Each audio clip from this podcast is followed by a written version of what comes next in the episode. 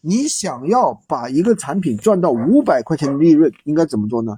你就是要找到有信息差的产品，对吧？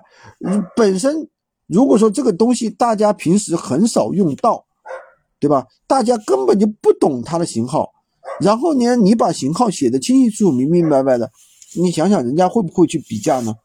是个傻子他也会比价呀，就好像你就好像你，比如说你卖了一张桌子。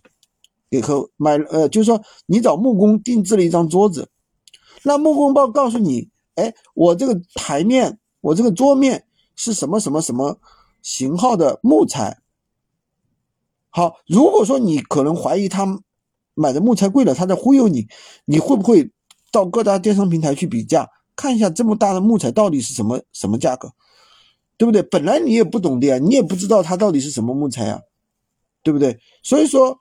很多东西信息差，你们要会把握信息差，才能不赚到高价。你想，我们学员卖电脑的，对不对？一台他能够赚个五百，是不是？一台能够赚个五百，然后他就算一天出一台吧，他一个月是不是轻松月入过万了？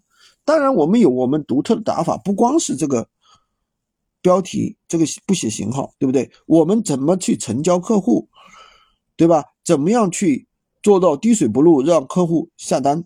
而且减少售后，把售后降低到最低，这都是由于成套的打法。我们这套打法已经运行了一年了，非常成熟。我可以说非常成熟。